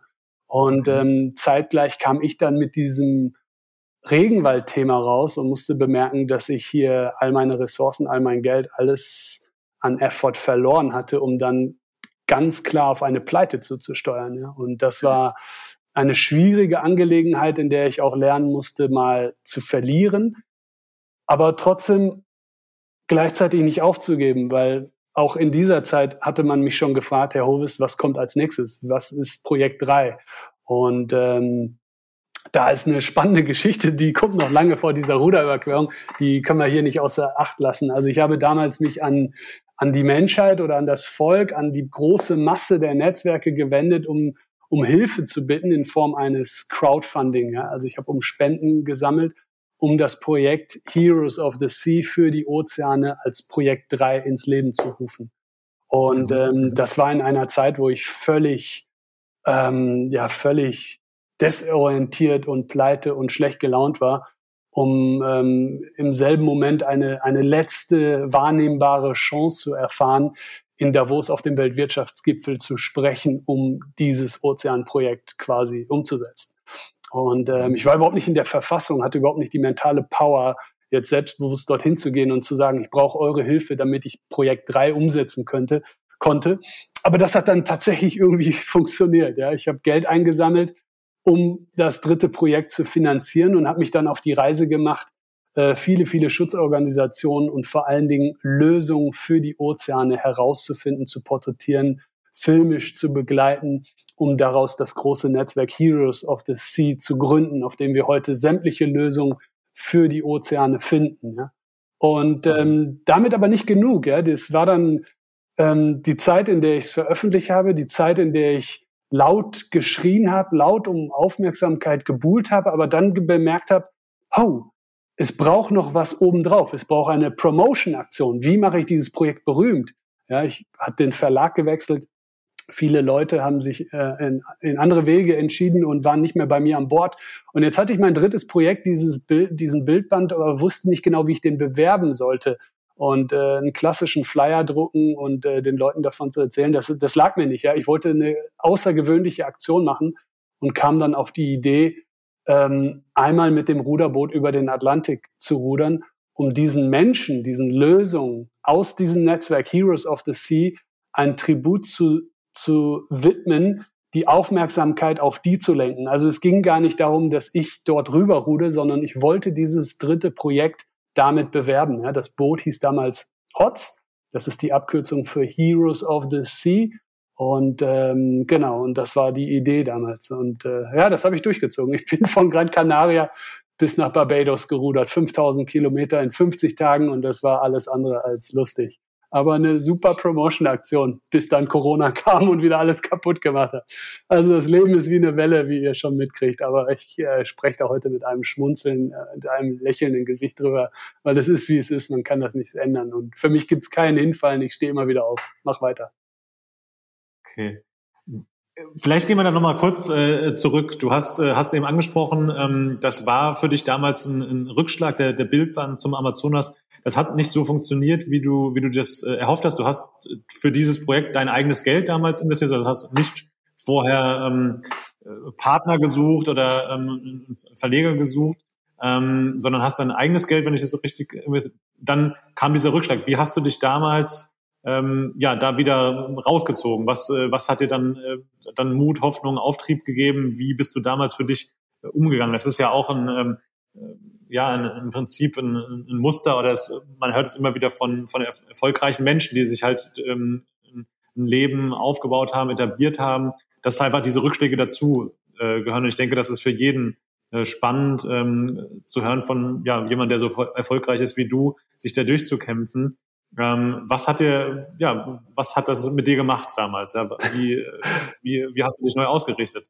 Weil, ähm, also in meiner Erfahrung ist es einfach so, dass, dass diese Zeiten, die prägen einen besonders und ja, oftmals ist ja dann, was dann danach folgt, ähm, besonders spannend, äh, weil man einfach äh, für sich äh, ganz viel über sich selbst lernt, über die Situation lernt äh, und sein Leben äh, neu ausrichtet. Ähm, das äh, fände ich spannend von dir zu hören. Absolut. Also das ist so ein bisschen die klassische Resilienzgeschichte. Ja, man fällt voll auf die Fresse, ist pleite, ähm, aber hat dann eine ganz verzerrte Wahrnehmung dessen, was andere von einem denken. Ja, dass man kein Geld mehr auf dem Konto hat, das interessiert ja keinen da draußen und damit hausiert man auch nicht. Aber wenn das nun mal der Fall ist und äh, man total gescheitert ist mit seinem zweiten Buchprojekt unter und dann nicht mal dran schuld ist ja quasi in dem Sinne, fragt man sich natürlich oder selbst hat, hegt man den Gedanken sehr, sehr stark, nochmal alles zu ändern, hat viel Selbstzweifel. Und parallel hört man aber den Zuspruch von den Menschen da draußen, die sagen, großartig, was du machst, mach weiter, ja. Und dann ist man in so einer Art ja, unklaren Situation, weil man überhaupt keine, keine Chance hat, kein Ziel mehr, keine Aussicht auf Erfolg, auf Besserung. Ähm, und ich muss sagen, in dieser Zeit habe ich tatsächlich den guten Rat von engen Freunden bekommen, nicht aufzugeben. Ja? Das war jetzt erstmal ein, ein Rat, der nicht viel wert ist, weil keiner von denen hätte mir Tausende von Euros überwiesen. Aber mit der Hilfe, mit den Ratschlägen dahin zu kommen, auch irgendwo nochmal aufs Ganze zu gehen und alles zu riskieren, äh, das verdanke ich quasi einem Menschen, der mich quasi damals auf, an erster Stelle auf die DLD-Konferenz in München gebracht hat und im Zuge dessen nach Davos geführt hat auf den Weltwirtschafts, ähm, auf das Weltwirtschaftsforum, um tatsächlich diese Spendenaktion durchzuziehen. Ja? Also etwas, was ich überhaupt nicht leiden konnte. Also ich hasse es zu betteln und das lag mir überhaupt nicht. Ich war überhaupt nicht in der Verfassung dazu, jetzt Leute um Geld zu bitten, weil ich selbst das Gefühl hatte, ich bin schon gescheitert. Ja? Und ähm, das hat aber dann funktioniert. Und dann war ich auf einmal wieder neu ausgerichtet, positioniert und konnte an den Start gehen um nochmal was viel, viel Größeres zu machen, als ich bis dato schon geleistet habe. Und dann wurde mir erstmal klar, dass man gar nicht so sehr als Einzelner großartige Dinge machen kann, sondern nur zusammen. Also man, man kann große Dinge nur zusammen realisieren. Und das wurde mir damals zum ersten Mal klar. Und äh, deswegen war es eine schöne Herzensangelegenheit, das nicht nur für mich zu machen, sondern an erster Stelle für all die da draußen, die mich unterstützt haben, die mir geholfen haben, das auch wirklich zu realisieren. Und das ist ein großartiger Gedanke, den ich bis heute weitergeführt habe und quasi auch auf das Netzwerk Heroes of the Sea so umgemünzt habe, um das auch zu erweitern und erfolgreich umzusetzen. Okay. Ja, ähm, spannend. Ähm, Heroes of the Sea, äh, Stichwort. Ähm, du hast es eben kurz äh, eingeführt. Auch ähm, du hast äh, ab diesem Zeitpunkt sozusagen dein, dein drittes Projekt, äh, kann man dann, kann man es dann so bezeichnen. Was ist Heroes of the Seas für dich heute? Was, ähm, ja, was, was fasst das zusammen? Was hast du im, im, im Laufe der Zeit dann ab diesem, diesem Zeitpunkt, ähm, da wo ist der Start, ähm, was ist um dieses, um dieses Netzwerk passiert? Was, was hat deine Arbeit dann geprägt in dieser Zeit? Ja, im Prinzip ganz einfach zusammengefasst. Ich habe mich äh, vor einigen Jahren auf die Suche gemacht nach Lösungen. Ja, Lösungen, ähm, die an erster Stelle sich auf den Ozean richten, auf die Weltmeere, auf das Klima, Lösungen, die wir nicht kannten, die wir die selbst erleben wollte, in, in, in speziell in der Plastikproblematik und natürlich den Klimawandel, das Korallensterben, die illegale Überfischung. Und da habe ich viele Leute kennengelernt, viele Organisationen, von denen ich ja ganz fest der Meinung bin, dass das A sehr ehrenhaft und wertvoll ist, was sie machen, ähm, im, im gleichen Zusammenschluss dieser Arbeit ich sie auch als Held betiteln könnte, um dann zu entscheiden, ähm, für diese Menschen eine Plattform zu gründen, um sie als nicht nur als Held zu betiteln, sondern sie als darzustellen in ihrer Arbeit in einen tieferen Einblick genau, was sie machen. Ähm, es wurden allerdings dann immer mehr ja, in den Jahren. Und ich hatte ja schon mein drittes Buch veröffentlicht, Heroes of the Sea, in der ich drei wunderbare Organisationen vorstelle, die all diese Probleme behandeln. Aber mit der, im Laufe der Zeit festzustellen, es gibt viele, viele Helden da draußen. Es gibt viele, viele Lösungsansätze, die die Welt gar nicht kennt, während wir parallel in unserer Mediengesellschaft äh, eigentlich nur auf die Probleme rumhacken. Und das hat mich am meisten gestört. Ich wollte endlich die Lösung zu all den Problemen kennenlernen und habe mir überlegt, ich gründe ein Netzwerk im Internet, ähnlich wie Wikipedia, auf denen die Menschen sich informieren können, einfach unter dem Stichwort dessen, was sie suchen, also ob man jetzt Plastik eintippt oder äh, illegale Fischerei oder wer rettet die Wale oder was auch immer, findet man die Lösungsansätze ähm, auf dieser Datenbank. Und das war ein Ziel für mich, das ich unbedingt größer machen wollte, ausbauen wollte, um das noch viel, viel mehr Menschen zugänglich zu machen. Das heißt, Heroes of the Sea ist heute eine Datenplattform wie Wikipedia, die von sich selbst wächst durch den Mitmachfaktor. Ja? Alle Lösungen, die es gibt und die neu gegründet werden, finden ihren Weg in die Datenbank und werden untereinander verlinkt, so dass sie den Zugang zum Wissen für alle Menschen dort draußen bereitstellen. Sehr cool. Gestartet ähm, ist es aber als eigentlich ein, ein Projekt äh, von dir, um einfach auf die Meere ähm, mit deinem Vehikel der, der Fotografie aufmerksam äh, zu machen. Was für Projekte hast du dann ähm, in der Zeit, also bis äh, dann zur, ähm, zu dieser Atlantiküberquerung, über die gleich nochmal kurz äh, sprechen wollen auf jeden Fall. Ähm, was für Projekte hast du in, in dieser Zeit begleitet, ähm, umgesetzt? Ja, also äh, zum Anfang direkt nach dem äh, nach der erfolgreichen Crowdfunding-Kampagne in Davos habe ich mich aufgemacht, ähm, erstmal die sechs Hauptthemen zu begutachten, zu erforschen und das fing an damals mit einem, mit einem sehr emotionalen Thema, weil wenn man an die Ozeane denkt und an den Klima, dann geht das auch sehr schnell einher mit den emotionalen Gedanken an die Tierwelt, wie die leiden. Ja, also war mein Gedanke ähm, schnell dahingehend zu erfahren, wer rettet die Wale, wer kümmert sich um Delfine, Robben, Haie, was passiert mit all dem Fisch, Thunfisch und so. Und ich habe dann Sea Shepherd begleitet. Das war damals in Westafrika in Gabun eine eine sehr spannende Expedition, auf den ich herausfand, wie unglaublich schwierig diese Arbeit ist von dieser Organisation dort illegale Fischereiverbände äh, dingfest zu machen, um der Welt dann zu zeigen, dass das hier nicht in, mit rechten Dingen vorgeht. Ja? Also zum einen eine tolle Expedition mit vielen interessanten Bildern, aber auch gleichzeitig schockierend zu erfahren, dass dort draußen auf den Meeren tatsächlich alles machbar ist, ja, weil keiner hinschaut, keine Reglementierung gibt, ja, Fischer im Prinzip dort fischen, wo sie wollen und das war schrecklich mit anzusehen und aber ich habe auch in dieser Zeit gelernt, dass gerade diese Organisation, eine von sehr vielen da draußen, viel mehr Präsenz, viel mehr Aufmerksamkeit benötigt, damit die Leute verstehen, welche Arbeit dahinter steckt und dass das quasi nicht mit rechten Dingen so vor sich gehen kann in der Zukunft. Und genau, das war ein Beispiel. Danach bin ich nach Haiti geflogen. Haiti ist eines der, der schlimmsten Hotspots, was die Plastikvermüllung anbelangt heutzutage. Das Land wurde gebeutelt durch eine schwere Naturkatastrophen, Erdbeben etc., aber auch einfach durch seinen Standort in, in der dritten Welt. Ähm, ja, leidet dieses Land heute unter einer extrem hohen Dichte an äh, Plastikverschmutzung.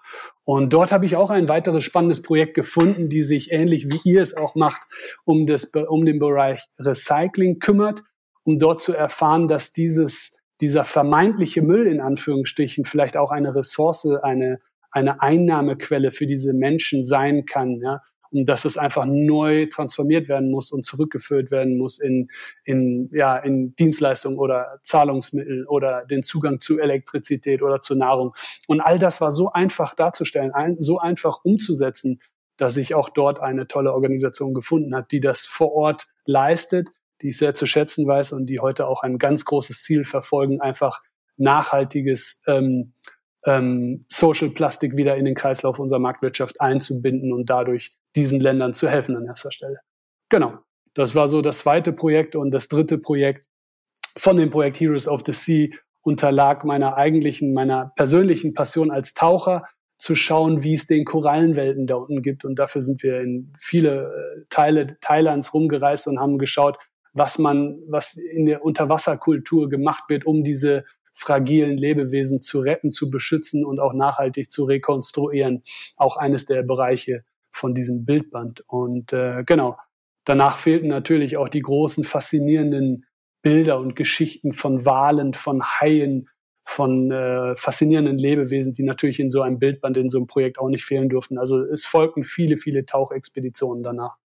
Und ähm, ja, auf all diesen Reisen habe ich bemerkt, es werden immer mehr, immer mehr. Wir brauchen was viel Größeres als ein Buch. Ja? Wir brauchen quasi einen Dokumentarfilm, wir brauchen ein Netzwerk, wir brauchen eine Datenplattform. Und all das äh, gibt es heute. Daran arbeite ich jeden Tag. Mhm. Das heißt, du hast ähm, eigentlich, ich meine, du warst ja schon die ganze Zeit eigentlich im Prinzip auch eher Unternehmer. Ne? Das kann man ja, äh, kann man so sagen. Das ist dein äh, ja im Prinzip auch deine Passion, du willst was machen, ähm, ob das jetzt äh, mit dem Dalai Lama da, damals war und die, ähm, die Ungerechtigkeit aus, aus deiner Sicht ähm, äh, gegenüber äh, Tibetern, ähm, du bist einfach jemand, du kommst dann ins Handeln und machst einfach. Ähm, würdest du das, äh, würdest du wahrscheinlich so, so unterschreiben, aber jetzt äh, kommen wir dann vielleicht auch mit der Einleitung äh, zum, äh, zum Thema des, äh, der Atlantiküberquerung. ja, die gab's ähm, ja auch. genau. Ähm, wie, äh, wie ist dazu gekommen? Ja, die Atlantiküberquerung. Ich, ich hatte halt das, ähm, wie war das? Das Buch wurde veröffentlicht. Auch da hatte ich meine, meine Fernsehauftritte, meine Interviews, all diese Podcast-Sendungen und alles. Aber ich habe mir gedacht, okay, wie schaffst du es denn außerhalb Deutschlands, die Aufmerksamkeit auf die ganze Welt zu richten? Weil doch diese Helden, die ich gefunden habe, diese Lösungsansätze gar nicht aus Deutschland stammen und so gar nichts mit dem deutschen mit der deutschen Nordsee zu tun hatten. Ja, also ich wollte eine Art internationale Aufmerksamkeit und habe mir überlegt, dafür mache ich einfach mal eine, eine coole Aktion irgendwie. Also so typisch à la Jörki. Ähm, ja, was fiel mir ein? Ich, meine Faszination vom Meer, die war altbekannt, aber ich wollte auch dieses Meer mal auf eine Art äh, physischer Natur bezwingen und konnte mir nie vorstellen, wie das machbar ist. Also ich rede jetzt nicht vom Segeln, sondern einfach durch die menschliche Kraft, dort rüberzukommen. Und ich hatte mich lange informiert und belesen und herausgefunden, dass Menschen sowas schon vor 150 Jahren in simplen Holzbooten getan haben, aus ganz anderen Beweggründen. Und das hat mich zutiefst fasziniert, um dann zu sagen, okay, was die können, möchte ich auch können im Sinne von, ich tue es nicht, weil ich es muss, ich bin nicht auf der Flucht, aber ich möchte dieses Element einmal bezwingen, um die Aufmerksamkeit dorthin zu lenken, wo es wirklich notwendig ist. Und das sind die Lösungsansätze für den Ozean. Ja. Und deswegen habe ich mit, äh, anfangs war ich alleine und habe zwei Leute gesucht oder drei, die mitrudern, aber das war sehr schwierig. Und mit der Zeit habe ich dann zwei tolle Menschen gefunden, die dann dieses, äh, diese wahnsinnige Aktion mit mir durchgezogen haben. Und dann sind wir tatsächlich losgerudert, ja, in einem winzigen Boot, einmal über den Atlantischen Ozean. Ja, lass uns da nochmal im, Detail darauf eingehen. Wie, äh, wie läuft sowas ab? Dann äh, irgendwie Planung. Ich meine, es war ja auch ein, ein bisschen ein spezielles Boot, ne? Wenn, wenn, man kann es ja googeln, kann sich die, die Bilder angucken, wie, wie das Ding dann letzten Endes ausgesehen hat. Also ähm, das war ja mit Sicherheit auch mit einer, mit einer gewissen Ingenieursleistung und mit all solchen Sachen verbunden. Äh, wie, wie seid ihr dann vorgegangen? Also wie, wie ist das, ist das dann weitergegangen von der also, Idee? Also, wie das oft ja so, wie das oftmals so ist, man muss sich erstmal belesen, man muss informieren, man muss sich recherchieren, man muss Leute treffen, man muss sich Boote anschauen, man muss alles aufsaugen für sowas, ja, das, das also, ja, und ähm, dann fängt wieder die große Frage an, wie finanziert man so eine Wahnsinnsleistung? Aber mit der Geschichte, die völlig bekloppt äh, war oder für viele sich völlig verrückt anhörte, ähm, bekommt man auch das Gehör bei Sponsoren, Kooperationspartner, die letztendlich diese Reise uns ermöglicht haben, ja. Und äh, dann hatten wir auch einen Menschen gefunden aus England, der sowas schon mal gemacht hat, der als unser Supervisor gilt, der uns geholfen hat, das Boot aufzubauen und ähm, das Boot selbst, muss man sich vorstellen, hat wenig zu tun mit einem rudimentären Ruderboot aus Holz, sondern das ist schon Hightech aus äh, Fiberglas Carbon. Ähm, ein, ein, ein neun Meter langes Schiff mit 1,90 Meter Breite, äh, okay, kein Schiff, aber ein Ruderboot mit zwei Sitzen in der Mitte für zwei Personen, die gleichzeitig rudern können und dann vollgepackt mit äh, Elektronik, Equipment, Solar, Wasseraufbereitungsmaschinen etc ähm, Signalgeräte, GPS, äh, ne, all diese Sachen. Aber trotzdem, man rudert über den Atlantischen Ozean. Das ist kein äh, Spaß. Und ähm, ja, wir haben dann lange trainiert. Wir haben viele Kurse machen müssen. Wir mussten erstmal den äh, Schiffer, den Bootsführerschein machen, Sternnavigation. Ähm, wir mussten was mussten wir alles machen? Wir mussten, ähm, wie, wie sagt man, äh, Überlebenskurse machen, wir mussten Medical Care Kurse machen, äh, wie, wie benutzt man Funkgeräte etc. Also alles sehr stupide, äh, analoge Lernsachen, die wir uns reinziehen mussten auf dem Papier, obwohl wir gar keine, gar keinen Plan hatten von, von der Praxis selbst, weil wir lebten in München und im Umland und hier gab es keinen mehr, wir konnten nicht mal trainieren. Und dann hatten wir erst sehr spät angefangen, dieses fertige Boot äh, runterzuholen nach Bayern, um dann im Starnberger See auch zu trainieren. Und äh, da ging das Gelächter dann los von den Leuten, die uns gesehen haben mit diesem Boot auf dem See und die uns dann immer aufklären wollten, dass es nicht dasselbe sei, ja, der Starnberger See und äh, der Ozean. Das war uns natürlich bewusst, aber das war für uns eine coole Zeit, quasi an fast jedem Wochenende dort zu trainieren auf dem Boot, um zu erfahren, wie die Technik funktioniert, wie man navigiert, wie man manövriert, wie man Essen macht, wie man schläft. Ähm, natürlich ohne Wellengang und ohne Strapazen. Aber ja, so war die Vorbereitung ein Jahr lang, bis dann der große Tag kam am 1. Dezember 2019. Genau, sind wir gestartet. Okay. Und ähm, ja, dann ging es dann wirklich los. Und ähm, jetzt gibt es so in meiner Vorstellung jetzt irgendwie zwei Möglichkeiten. Entweder äh, die See ist relativ ruhig und äh, selbst dann ist es wahrscheinlich schon ziemlich strapaziös. Ähm, oder ähm, die See ist eben nicht ruhig und dann äh, kann das auch wirklich gefährlich sein. Ähm, ja, erzähl uns von dieser genau. Reise. Genau, also an erster, du hast es genau richtig gesagt. Wenn man starten sollte nach so einer langen Vorbereitungszeit, nach so viel Effort, nach so viel Herzblut, so viele Menschen, die auch mit dabei waren. Die See sollte ruhig sein. die war aber nicht ruhig am 1. Dezember.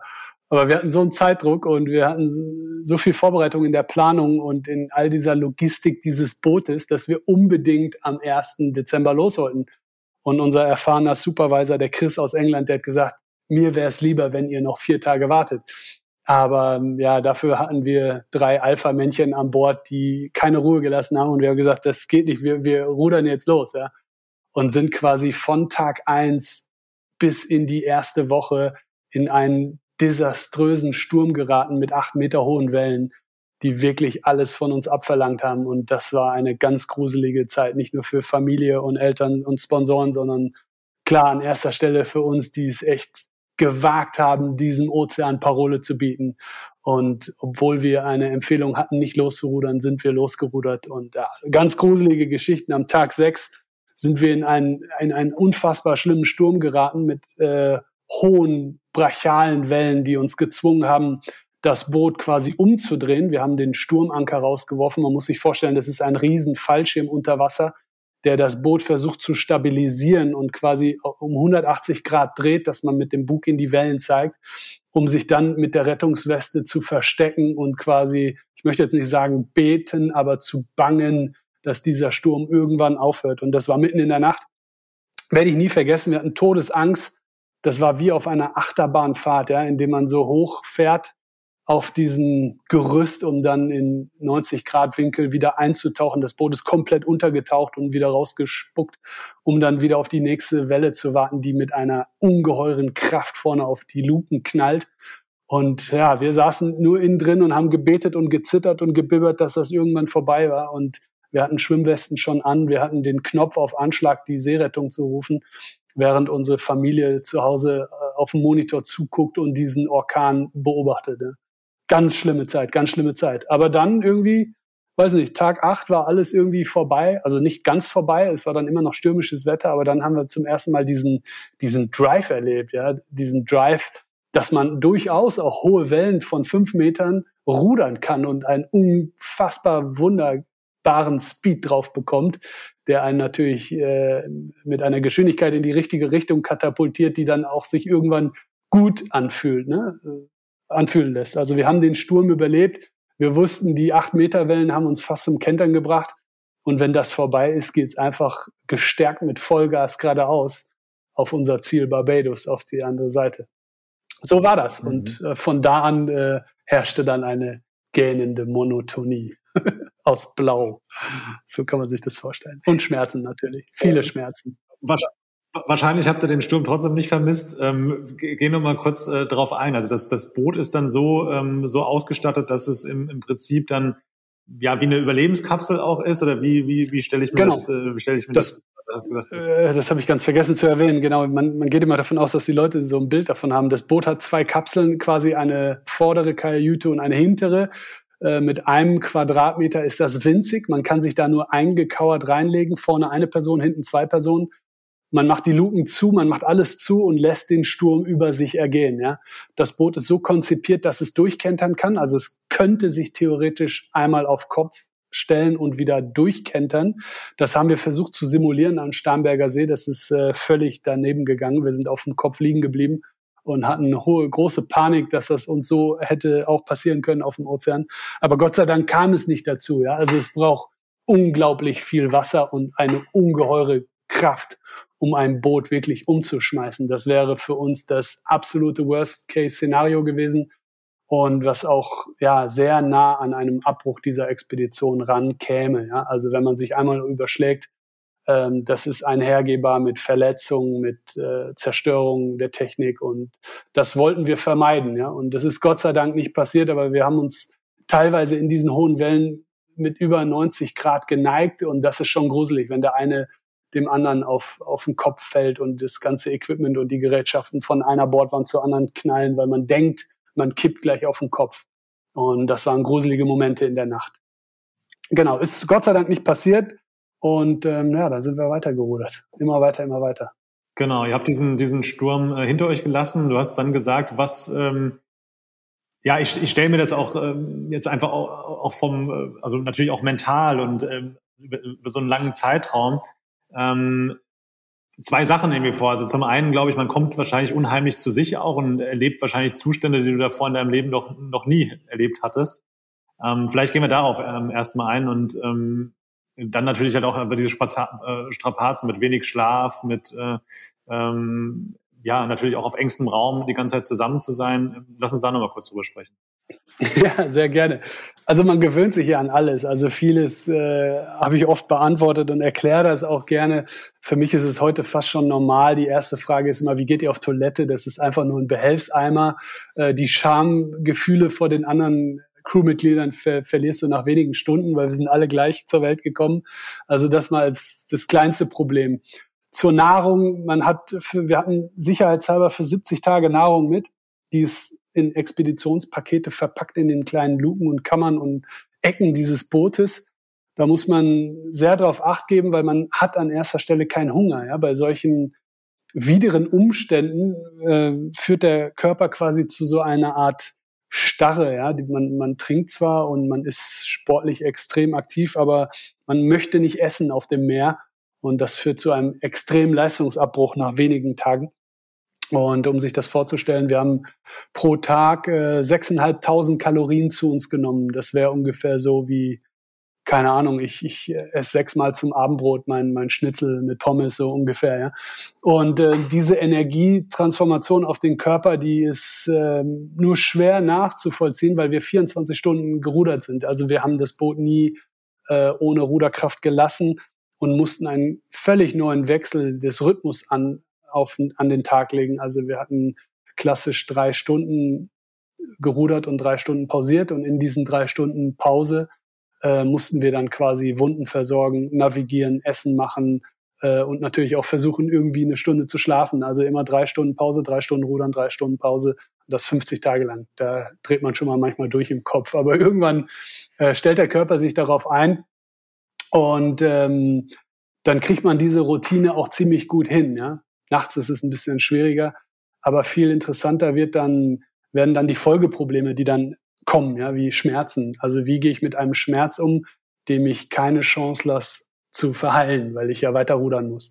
Und das sind so die Dinger, wo ich sage, okay, hier braucht man echt mentale Superstärke, um das durchzuziehen. Also wir konnten uns da nicht irgendwie so weit behandeln oder mit Schmerzmedikamenten ähm, Medik äh, versorgen, dass wir diesen Schmerz umgehen, sondern man muss lernen, mit dem Schmerz zu leben. Ja? Und das sind Schmerzen, die sind gewaltig, also gewaltige Schmerzen. Äh, und dabei rede ich nicht von der Hand, sondern vom Gesäß. Ja? Also man, man reibt sich nicht nur die Haut unterm, am Popo auf, sondern man schürft sich dort Wunden rein, die anfangen zu eitern, sich zu entzünden und man sitzt permanent. Ja? Man ist 24 Stunden auf dem Rudersitz und rudert. Und wenn man dann in diese Wunden reinrudert und die werden immer schlimmer und schlimmer und schlimmer, das ist schon äh, eine harte Herausforderung für den Kopf, überhaupt an etwas anders denken zu können. Aber auch das haben wir hingekriegt. Dafür hatten wir ein paar kleine lustige Hilfsmittel, wie zum Beispiel ein antiseptisches Schafsfell, das wir zwischen die Unterhose geklemmt haben, die dann zumindest ein bisschen für Linderung sorgte. Und so gibt's tausend kleine Geschichten von, wie wir das geschafft haben, darüber zu kommen. Ja. Und ähm, ich weiß nicht, ob die Zeit reicht, aber stell mir irgendeine Frage, ich beantworte die, weil ich habe tausend Geschichten im Kopf. ja, ich habe meine, meine meine zweite Frage war jetzt eigentlich so ein bisschen, ob, ähm, ob man das jetzt so ein bisschen, man ist also von Pilgerreisen, wenn man was über einen langen Zeitraum dann monoton macht, ähm, dass man dann ja auch in einen, in einen äh, andersartigen Zustand ähm, irgendwie gerät. Das hörte sich jetzt aber eher so an, dass ihr mit ganz mit ganz anderen äh, Dingen erstmal zu kämpfen hattet und das sozusagen der Weg nach innen äh, ja schon irgendwie stattgefunden hast, wie du es eben gesagt hast, man sich ganz anders kennenlernt. Ähm, aber ja, vielleicht, also gab's gab's sowas, also dass du sagst, du hast in dieser Zeit wirklich für dich auch oder für dein Leben irgendwie ähm, Erkenntnisse gehabt tatsächlich da draußen? Also ich, ich bin so ein Freund, ich bin so ein Freund, der Dinge gern im Verhältnis ähm, erklärt. Ja, also wenn ich jetzt sage, diese Reise hat mich unglaublich demütig gemacht, dann stimmt das diese Reise hat mich unglaublich nachdenklich gemacht und ich habe unglaublich viel über mein Leben reflektiert. Also da, da kann ich unendlich lange Monologe drüber halten. Aber wir dürfen im Verhältnis nicht vergessen, dass wir 50 Tage, 24 Stunden mal nicht zu viel nachdenken sollten, sondern einfach nur rudern, sonst kommst du nämlich nie an. Ja? So, ähm, also es gibt diese wunderschönen ausgemalten Geschichten, von denen ich dir erzählen könnte. Vollmondnächte, Delfine, Bewegung unter Wasser, Sterne, Galaxie, Demo, tief, äh, tiefe Gespräche und so weiter und so weiter. Habe ich die tollsten Geschichten für euch. Aber wir mussten auch rudern. und dieses Rudern ist heftig, ja. Also das ist eine Zeit, in der man sich nicht mit dem Partner unterhält, weil man sitzt ja Rücken an Rücken. Man hat dann Podcast-Sendungen oder hört Musik oder guckt verträumt in die, in die Sterne. Aber man führt eine Bewegung aus, die man so nie kannte. Ja? Also ich bin noch nie ähm, gepilgert in dem Sinne, aber ich bin schon weite Strecken gelaufen, aber ich weiß nicht, was da passiert. Aber wir hatten tatsächlich die meisten Sorgen, dass wir nicht mit den Schmerzen klarkommen. Ja? Also du musst einfach rudern. Es gibt keine Ausrede dafür, nicht zu rudern. Auch nicht, wenn du Kopfweh hast oder Bauchschmerzen oder irgendwas. Also deine Schicht beginnt in drei Stunden und wenn du die auslässt, dann müssen wir das irgendwie kompensieren. Und das über 50 Tage ist eine gewaltige Leistung. Ja? Also darüber kann man viel reden, viel sprechen, aber ganz klar, die Reise birgt auch ganz viele schöne Momente, die wir hatten. Ja. Also die schönsten Sternnächte. Wir haben Millionen Sternschnuppen gesehen. Wir haben sogar ähm, Kometen, ich weiß gar nicht, ob es Kometen oder Meteoriten sind, ich, ich kenne mich da nicht so gut aus, gesehen, die in die Erdlaufbahn äh, eintreten und so einen Feuerball hin sich ziehen, einen Neongrün und einen Neonroten haben wir gesehen. Also so Sachen, wo du denkst, boah, ich bin klein, ich bin ein ich bin ein, ein Millimeter auf diesem Planeten, ich bin gar nichts, ja. Und ich bezwinge jetzt diesen Ozean. Also das sind großartige, demütige Momente, die wir dort hatten. Aber man muss auch natürlich mit der Einsamkeit klarkommen. Ne? Man ist extrem einsam. Man vermisst alles. Also alles. Ich wüsste nicht, was ich nicht vermisst habe von der normalen Welt, weil das wird einem schlagartig genommen. Ne? Du verlierst alles und vermisst dann das auch alles. Und das ist eine sehr, sehr schöne wohltuende Wertschätzung, die man dort erfahrt, ja, wie so eine Art Abstinenzphase für 50 Tage, auf alles zu verzichten, was dir heilig war. Und äh, da reden wir von, da reden wir von Dingen, von denen du gar nicht mal wusstest, dass du sie vermissen könntest, ja, wie zum Beispiel das Gefühl einer Fußsohle oder äh, eine Nagelschere oder äh, ein Föhn oder warmes Wasser oder ein weiches Kissen oder der Geruch vom Weichspüler oder äh, keine Ahnung, unzählige Sachen. Man ver vermisst einfach alles auf so einer Reise. Hm. Das ist herrlich. Ne?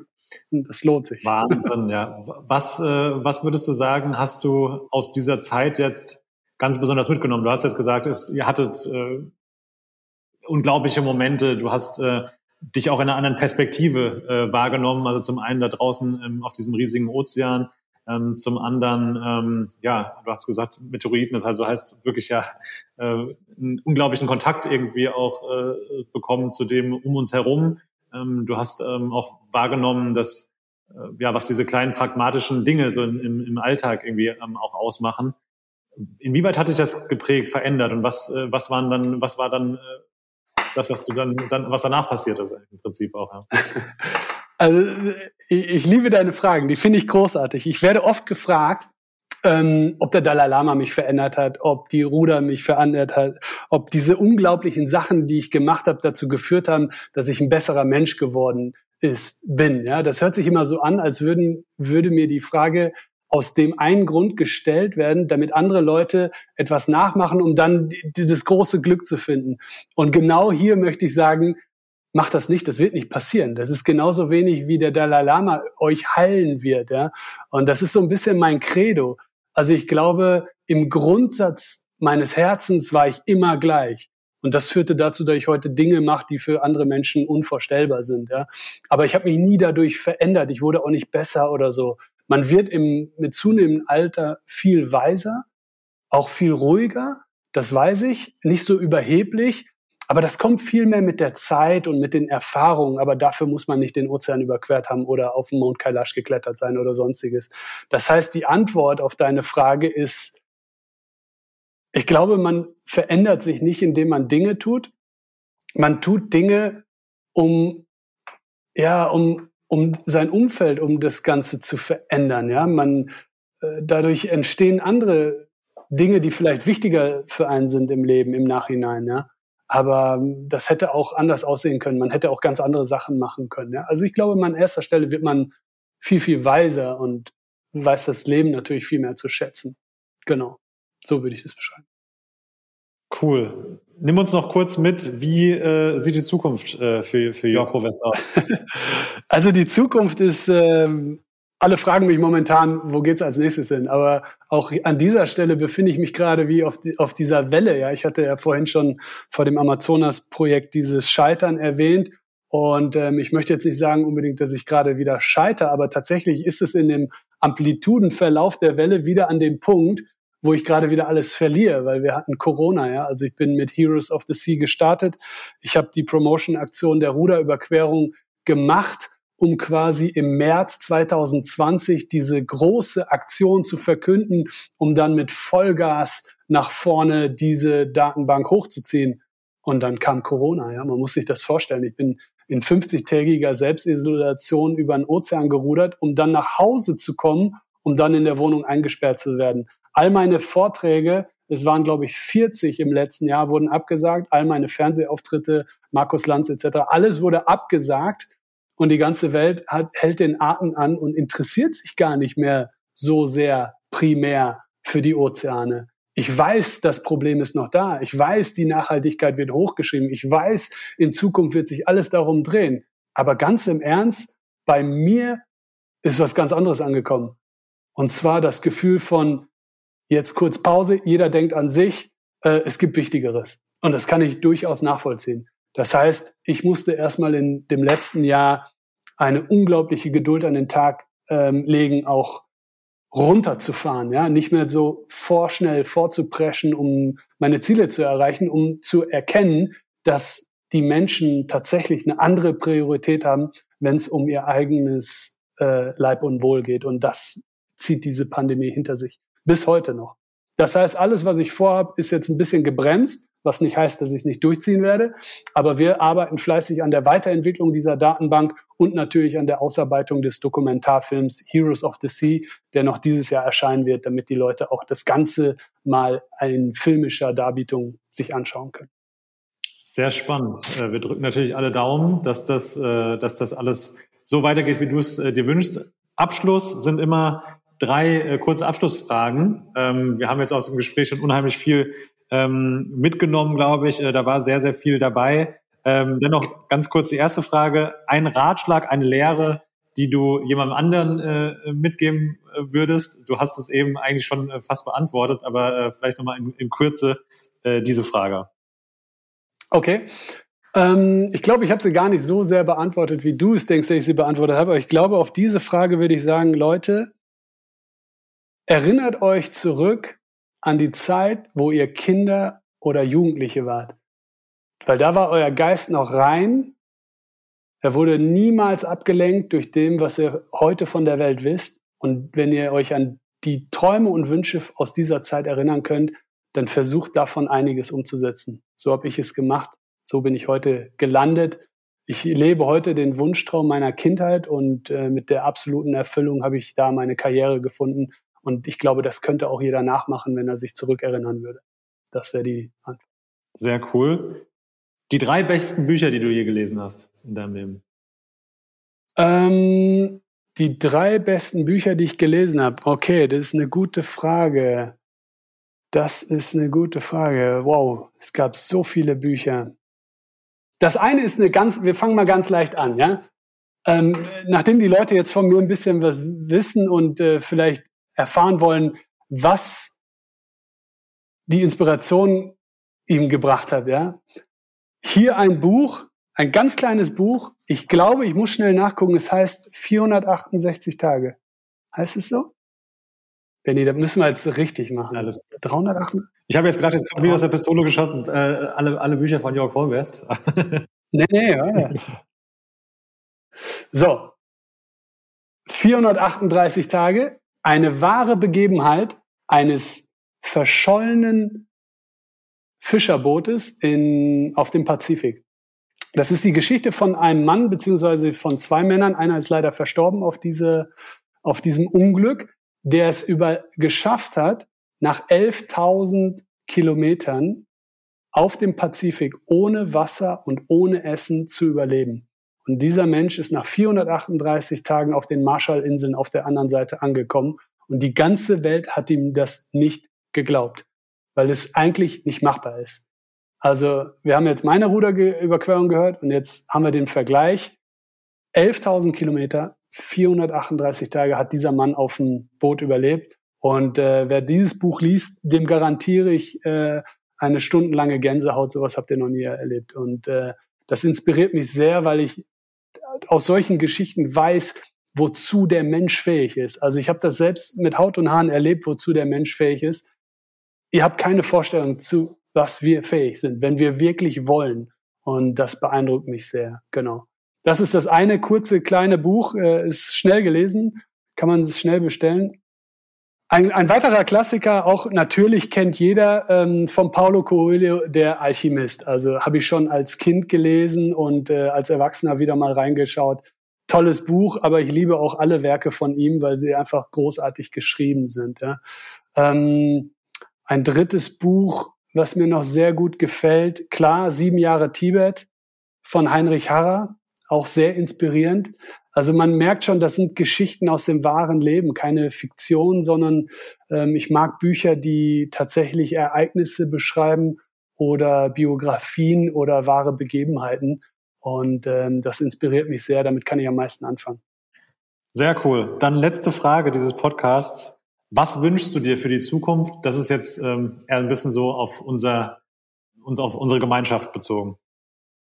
Ja, ähm, also ich bin tiefgläubiger Optimist. Ja? Und ich bemerke, die Gesellschaft rutscht in eine Art Pessimismus ein, äh, weil die Menschen nicht mehr daran glauben. Ja, sie sind so die die ganzen Probleme, mediengemachte Probleme, die überkommen sie so stark, dass sie wirklich nur noch schlechte, schlimme Szenarien vor sich haben. Aber ich glaube fest daran, dass wir durch die Technologie, durch unser Wissen ähm, die Erde retten werden. Ja? Also daran glaube ich fest.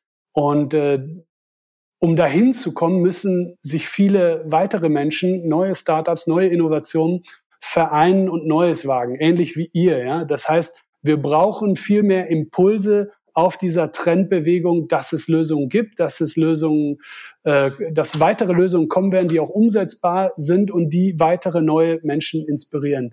Und ich glaube, mit diesem Gedanken ähm, mit dieser Zielrichtung dahingehend, dass man nicht nur das Schlechte und Negative betrachtet, sondern sich lösungsorientiert, äh, mehr dem Optimismus widmet, glaube ich, sind wir auf einem guten Weg, diese Erde wieder grün zu kriegen und zu einer besseren Welt für unsere Kinder zu hinterlassen. Daran glaube ich ganz fest. Jörg, ganz, ganz lieben Dank für das Gespräch, äh, für, den, ja, für diese Reise durch dein unglaubliches Leben. Ähm, wir wünschen dir alles, alles Gute und ähm, wir hören uns bestimmt bald wieder. Vielen Dank. Vielen Dank, mein Lieber. Hat mir sehr viel Spaß gemacht.